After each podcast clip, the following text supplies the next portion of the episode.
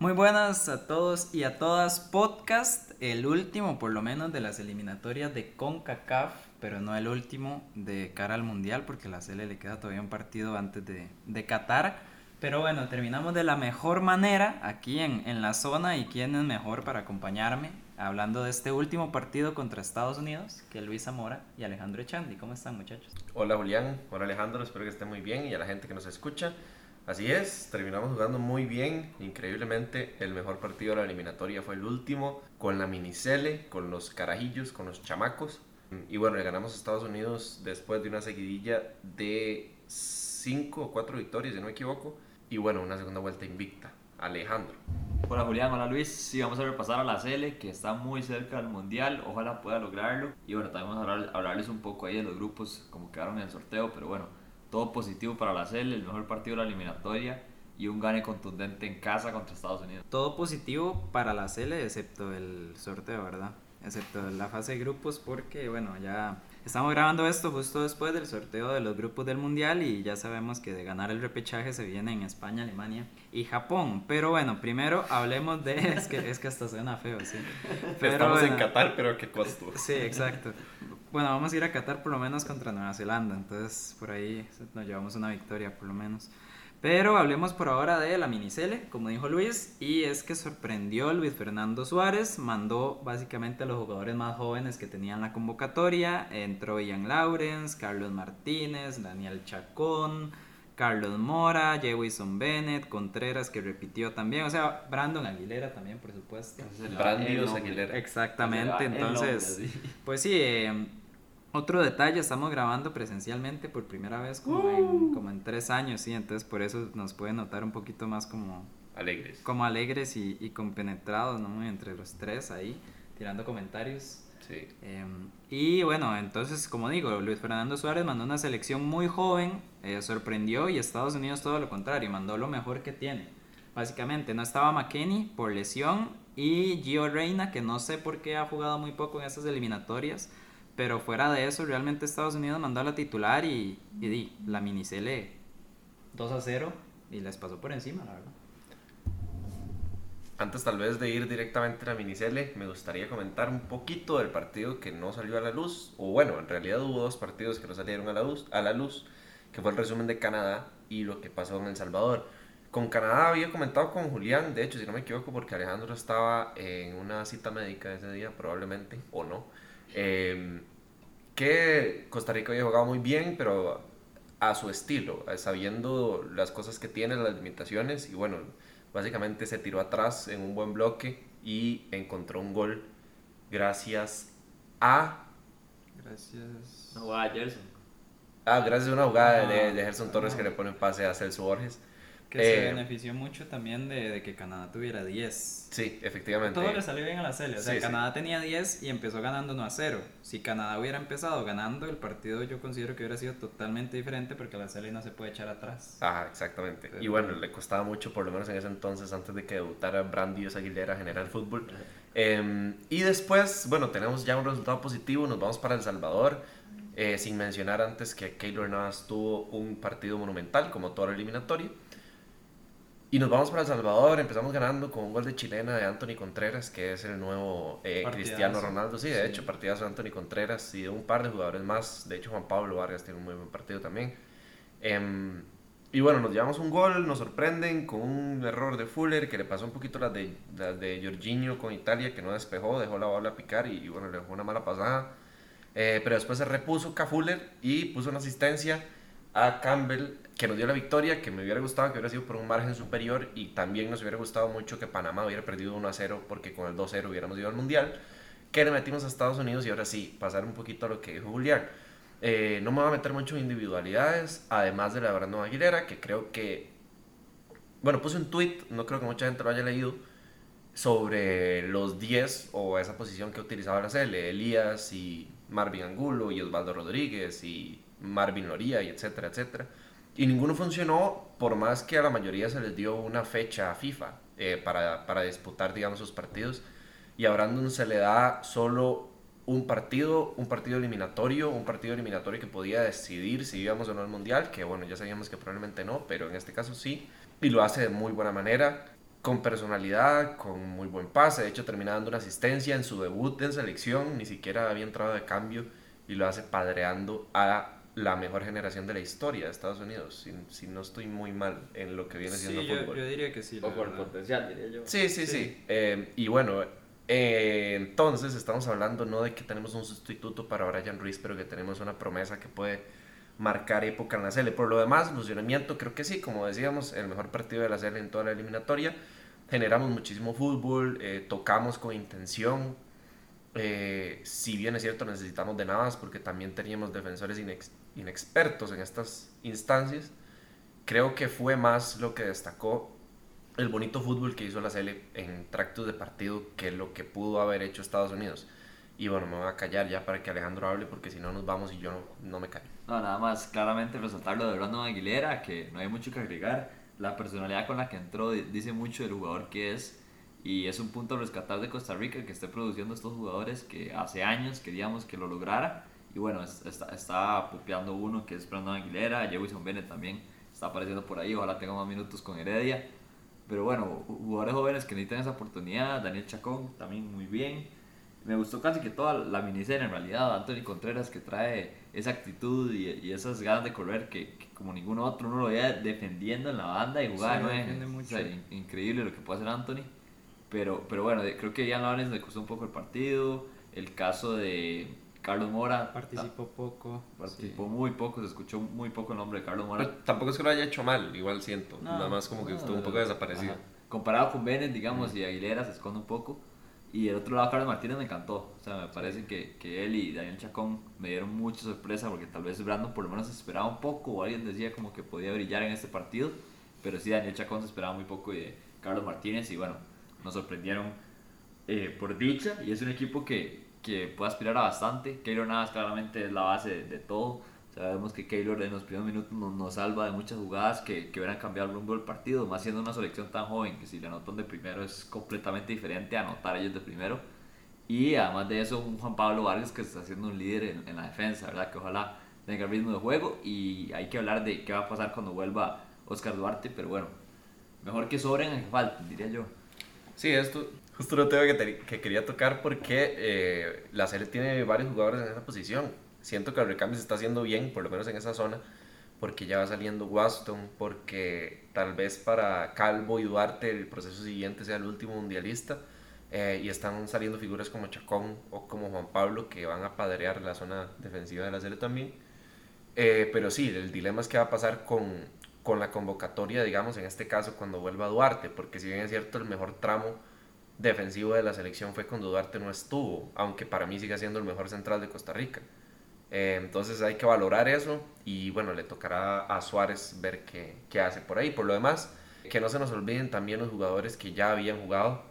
Waston que termina siendo un partido muy bueno, Galo que termina siendo un partido muy bueno y destacar de nuevo lo de, lo de Anthony Contreras que además de anotar eh, se le ve un sacrificio que, que hacía falta en jugadores de la Sele.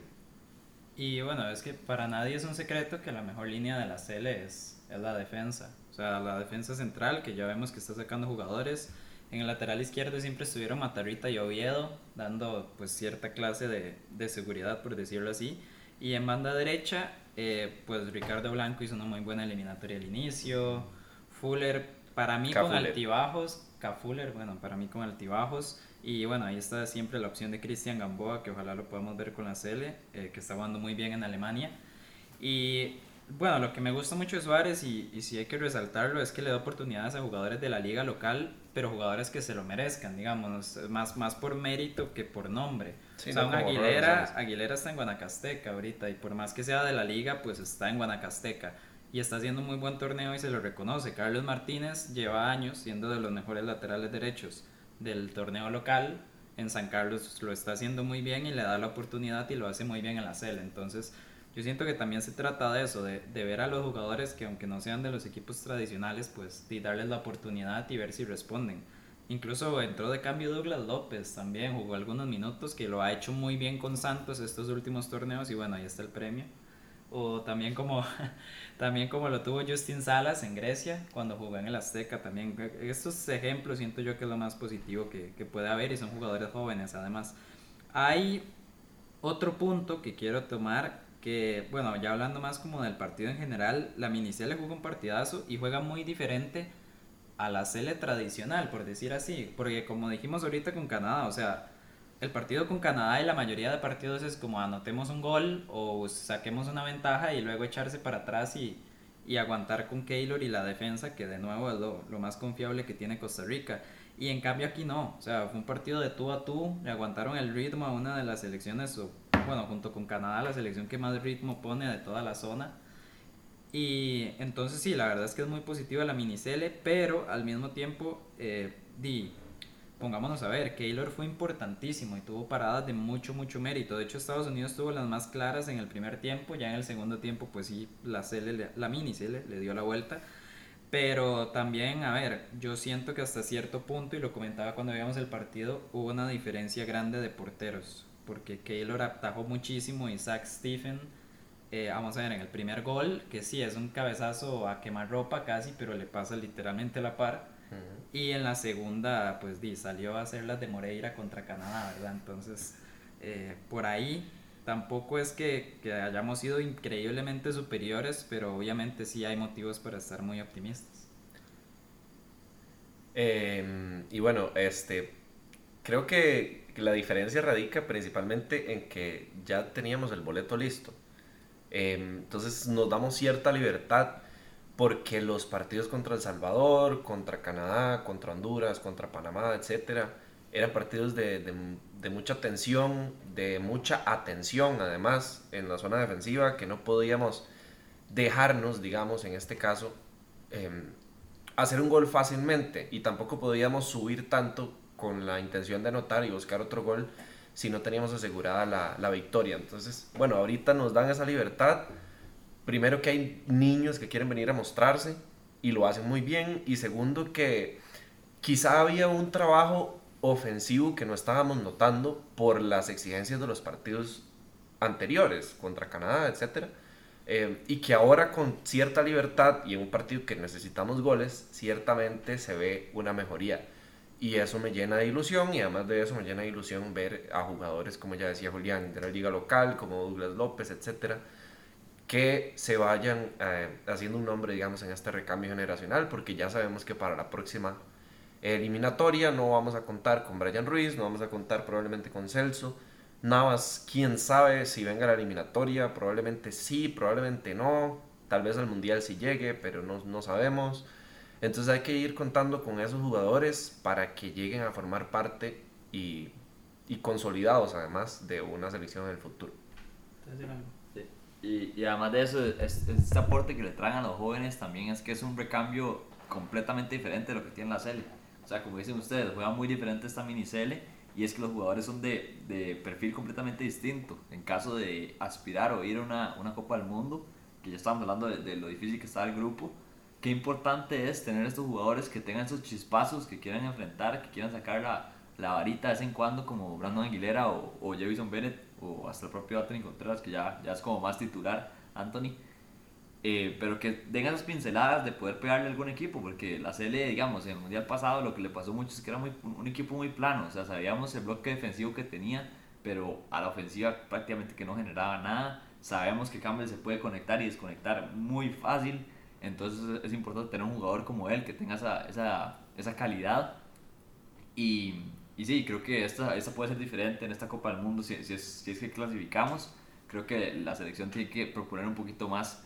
y buscar más resultados, porque defensivamente puede aguantar, pero bueno, a veces el fútbol es justo y le da el gol al, equipo que más lo está buscando. Y le, le pasó en, en, el mundial pasado: Serbia nos mete un tiro libre con un poco de suerte, un golazo, Kolarov, y nada que hacer, ya no queda ni tiempo para responder. Entonces creo que debería proponer un poquito más la Cele y utilizar esos recambios para generar algo distinto. En el caso de, de Rusia, todos pedíamos a Colindres, entró Colindres contra Suiza en el último partido que no jugaba nada, pegó en el palo y era el que más estaba produciendo. Entonces creo que esos jugadores pueden tener una oportunidad y además de eso están en la plataforma más grande para después buscar una oportunidad en el extranjero.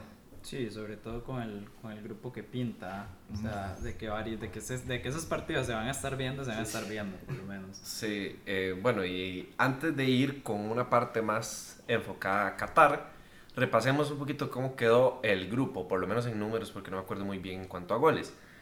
Canadá terminó como líder con 28 puntos de la eliminatoria, empatado con México, pero con más goles a favor. Ahí ahorita Julián, que es el informe al dato del día de hoy, nos va a estar dando la diferencia de goles. Estados Unidos y Costa Rica también terminan en tercer y cuarto lugar respectivamente con 25 puntos y conocida la diferencia de goles también, que Julián en este momento nos va a repasar. Sí, ok, Canadá termina con una diferencia de 16, México con 9 y Estados Unidos que empató con Costa Rica tenía un más 11 y Costa Rica un más 5, entonces pues di, ahí se nota más o menos. eh, Canadá y Estados Unidos cuando ganaron partidos lo hicieron por bastantes goles, que tiene sentido por el estilo de juego que tienen también. Y en cambio México y Costa Rica sí fue un poquito más conservador, que también son equipos un poco más, más conservadores. Costa Rica por echarse atrás y México por, porque le gustan partidos más lentos y tener más el balón. En cambio Canadá y Estados Unidos es más ida y vuelta y más ritmo y más, más locura, digamos. Para algunos dirán más atractivo, pero bueno, ese es el estilo de juego. Y sí, Canadá que al fin, eh, Panamá, perdón, que al final se termina quedando cuatro puntos detrás de Costa Rica cuando llegó a tener cinco incluso de ventaja. De ventaja. Entonces, pues sí.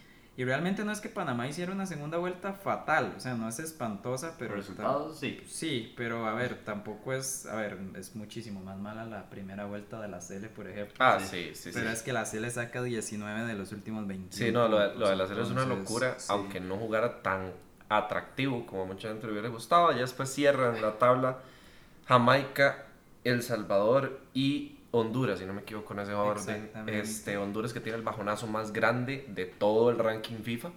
Y Costa Rica que tiene el subidón más grande de todo el ranking FIFA. El segundo, porque el primero fue una selección que no disputaba un partido de hace cuatro años, pero no vamos a entrar en detalles porque a nadie le importa. Eh, y ya podemos pasar a asuntos más de mundial, Julián. Asuntos más de mundial y es el repechaje. Se va a jugar en junio a un solo partido, algo que a mí personalmente no me gusta. Me tampoco. gustaría más como el ida y vuelta en cada país, pero bueno. también. Un solo partido, lo más probable es que sea en Qatar, de hecho, y nos toca Nueva Zelanda, que claramente es la mejor selección de Oceanía, eh, lo viene siendo desde hace como 4 o 5 procesos mundialistas, lo viene siendo desde que Australia se salió de la Confederación, básicamente, y le ganaron 5 a 0 a Isla Salomón en la final de, Oceanía, que tampoco es una sorpresa, prácticamente todos los equipos de Oceanía son amateur, o, o bueno, entre es el línea de amateur y profesional, la verdad, No. y entonces Nueva Zelanda tiene muchas facilidades. Vamos a ver, los que terminan metiéndose en la segunda fase de esa eliminatoria son Papúa Nueva Guinea, Tahití, Nueva Zelanda y, Islas Salomón. Y Isla Salomón, Entonces- exactamente. Entonces, es muy sencillo. 5 a 0 ganó Nueva Zelanda, viendo la, la repetición de los goles, por lo menos. Eh, cuatro de los cinco goles llegaron a balón parado en jugadas aéreas y de hecho el delantero titular de Nueva Zelanda que es el máximo goleador histórico de la selección y, y otras cosas es Chris Wood que es el típico delantero centro de la Premier League que hace un gol de cabeza al minuto 95 contra el Liverpool Efectivamente. y entonces sí, esa es la estrella del equipo. Nueva Zelanda no es la grandísima cosa, pero a ver, tampoco es un equipo terrible, ¿verdad? O sea, terrible podrá ser Isla Salomón tal vez, pero Sí. Nueva Zelanda no. Nueva Zelanda sí ver. es un poco más competitiva. Yo creo que lo mejor que podría hacer la CL de cara a ese partido es buscar un amistoso con Islas Salomón. A ver, Australia. Sí. Como Australia estaría bien porque Australia es juega un parámetro, sí, también. es un parámetro, pero yo buscaría un parámetro más de la zona, a ver cuántos goles le podemos meter a Islas Salomón o si, o si Islas Salomón nos gana y estamos valiendo burger, que es otra de las cosas que pueden pasar y estamos con una percepción distinta. Según dijo Mr. Chip, que es alguien que lo único que le confío son los números, eh, está mejor la CL que Nueva Zelanda por bastante. Pero este, los partidos hay que jugarlos, más a un partido, más en una confederación distinta y más sin afición local. Entonces, bueno, De hecho, a estoy ver, tan si, confiado. si uno de los puntos fuertes de Nueva Zelanda es el juego aéreo, pues la CL también está bastante bien, al menos en defensa por ese lado. Eh, un poquito de Nueva Zelanda, ha ido a dos mundiales, ha ido, el último fue en 2010. 86 y 2010, si no Sí, equivoco. en 2010 perdió en fase de grupos, pero un dato interesante es que empató los tres partidos. De hecho, se fue invicto del. Bonitos uniformes tiene la selección de Nueva Zelanda, nadie sabe por qué, blanco y negro, pero normalmente Sí. son muy bonitos. Y otro detalle Eh, se me va otro detalle también. Bueno, no lo digamos. No, no, no. Voy a decir. Ah, bueno, Nueva Zelanda le fue muy bien en los Juegos Olímpicos. Que le eso, eso es muy. No, en realidad. Sí, sí, porque le fue muy, muy bien en las Olimpiadas. Y además de eso, es la base de la selección mayor. Eh, De que es un el equipo mismo- joven. Es el mismo entrenador. Sí, es un equipo joven que lo hizo muy bien, como digo, en Tokio. Entonces, pues por ahí habrá que ver. O sea, de hecho, el repechaje anterior lo perdieron contra Perú 2 a 0. Eh, por dicha, a la CL no le toca Perú y le toca a Nueva Zelanda. Sí, entonces sí, y por dicha no le toca a Australia también. También, sí. Entonces que Australia en el repechaje pasado dejó fuera a Honduras. Ajá, Entonces- pero Honduras es Honduras. Exactamente. Entonces sí, nos toca Nueva Zelanda y de ahí en adelante, pues bueno, el grupo E, ¿cierto? El grupo E, deberíamos repasar un poquito todos los grupos del Alemania, mundial. pero Ajá. eso es Pero para después, sí, después, sí. porque se vienen cositas. Así de pronto, España anda muy bien, semifinal de la Euro y perdió con Italia por cosas del fútbol. En la Euro no me gustó mucho, pero por convocatoria y por el proceso que venía teniendo de renovación, ahora con estos amistosos y como viene jugando, es otro ride. España está haciéndolo muy bien. Finalista de Nations League. Me sigue pareciendo que tiene una defensa bastante flojita con respecto obviamente a las potencias, pero sigue siendo un equipo top, está top 6, si no me equivoco, top 7 del ranking FIFA. Entonces vamos a ver eh, que nos van a meter una pichaseada. Y Alemania también, porque Alemania se la peló en el Mundial pasado, se la peló en la Euro, Sí. eh, también le fue mal, de hecho, en Nations League, pero el punto es que el proceso con Joachim Löw ya claramente no estaba funcionando, trajeron a Hansi Flick, que era el entrenador del Bayern, con el que el Bayern ganó el sextete, y básicamente el, el hombre... O sea que hizo- Julián va con Alemania. Sí. Sí, básicamente el hombre, el hombre lo que hizo fue eh, agarrar a todo el equipo del Bayern y meterlo en la selección y... pues, Menos a Jerome Boateng que se fue a jugar al Olympique Lyon. Sí, entonces, bueno, como, como Y no se juega. puede prever, entonces Alemania está levantando y de hecho la fase de clasificatoria fue excelente y los últimos resultados con Flick son excelentes. Y la otra selección que nos toca, Japón, que pasó de segundo lugar de grupo en Asia. Eh, pero bueno, Japón es como lo de siempre, ¿no? Equipo muy rápido, vistoso, Ujú. dinámico, Entregado. No, no físico, o sea, es Ujú. poco físico. Con Y- Takefusa Kubo como... Y recordemos el mundial Figurita. pasado, como hicieron sufrir a Bélgica Ujú. también. Entonces, Sí, sí, vienen con Sí, sangre del sí, ojo sí, y además con Takumi. Minamino, que es un rival a tener en cuenta. Minamino y Kubo, de hecho, Kubo, tiene una, sí. una, una ofensiva interesante Japón y creo que en atrás bastante similar a lo de siempre. Por ahí podemos esperar un Nagatomo, Yoshida, lo mismo de siempre con Japón. Eh, y un equipo que sí es muy ordenado, muy sacrificado. Eh, básicamente vamos a ir a, a, a Qatar con expectativas muy bajas, quizá como en Sí. Brasil, pero como decía Julián antes, hasta más baja. en. Brasil teníamos la esperanza de que Italia, de que Uruguay, de que Inglaterra estaban en un momento muy malo, aunque fueran en selecciones de jerarquía. España y Alemania no estaban en un momento muy malo y Japón nunca es un equipo fácil de enfrentar. Japón le ganó a Australia.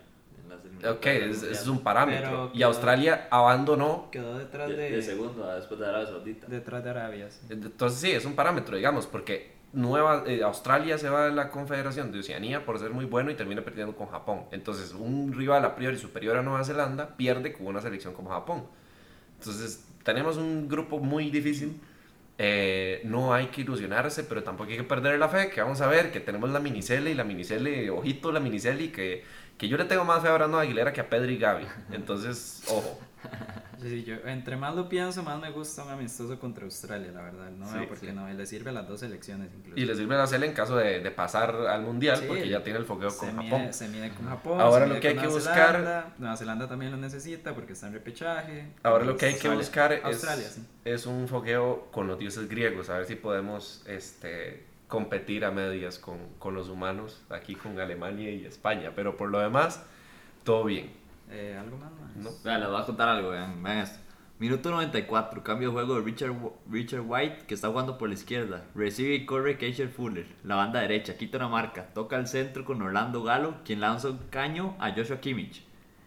Galo abre el balón con Randall Leal, Leal que quita dos marcas, se monta en la bicicleta, quita el tercero y lanza el centro para el cabezazo de José Guille- Guillermo Ortiz. El balón se va al ángulo, golazo de Costa Rica, golazo de mi país, Costa Rica 1, Alemania 5. Eh, sí, lo más probable es que no jueguen ni Randall Leal ni Ricardo Blanco por la izquierda, Lo ni tampoco, si ni tampoco Guillermo Ortiz. Sí. Pero pero es muy probable y voy a pegar a realidad que puede llegar a suceder, que nos metan cinco y que la CL encuentre un gol y se celebre como si nunca se hubiera hecho un gol en un mundial. Sí, Eh. eh, y bueno, yo creo que con esto quedamos. Repaso de la última jornada de CONCACAF, eh, repaso de lo que podría ser el repechaje y muy brevemente lo que es el sorteo, al menos para la Cele. Eh, yo creo que con eso terminamos el podcast, Así es. muchachos. Eh, ahora lo que vuelve es primero que todo la Champions y segundo el fútbol nacional para que Luis Fernando Suárez siga sacando jugadores de la nada. Y pues sí, básicamente eso, el mundial es hasta dic- noviembre, diciembre, Noviembre, entonces diciembre. bueno, y el repechaje hasta junio, entonces ya se viene mucho tiempo sin un rumbo a Qatar y sin hablar de la Sele o sin hablar de selecciones incluso. Entonces, Bueno, por ahí está el, el premundial sub-20, si no me equivoco, pero no creo que hagamos nada acerca de eso, entonces, sí. Y listo, yo creo nada más. Muchísimas gracias por escucharnos. Recuerden seguirnos en redes sociales, Twitter, Instagram, Facebook, LBZ Sports y también en cualquier lugar donde se pueda escuchar un podcast, pues ahí nos pueden escuchar a nosotros. Eh, Luis, no sé si quieres que dejen algún emoji si llegaron a esta parte. Eh, si escucharon el podcast completo, me gustaría que eh, le manden un mensaje a Julián Blanco con un corazón.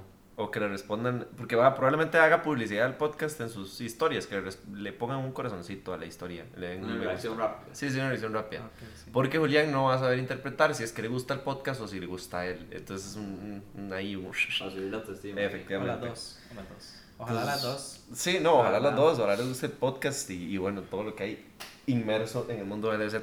Caballeros, un gusto grabar presencial con ustedes sí. y que se haga costumbre porque probablemente estemos más por aquí. Eh, y hasta la próxima. LBZ Sports. LBZ Sports.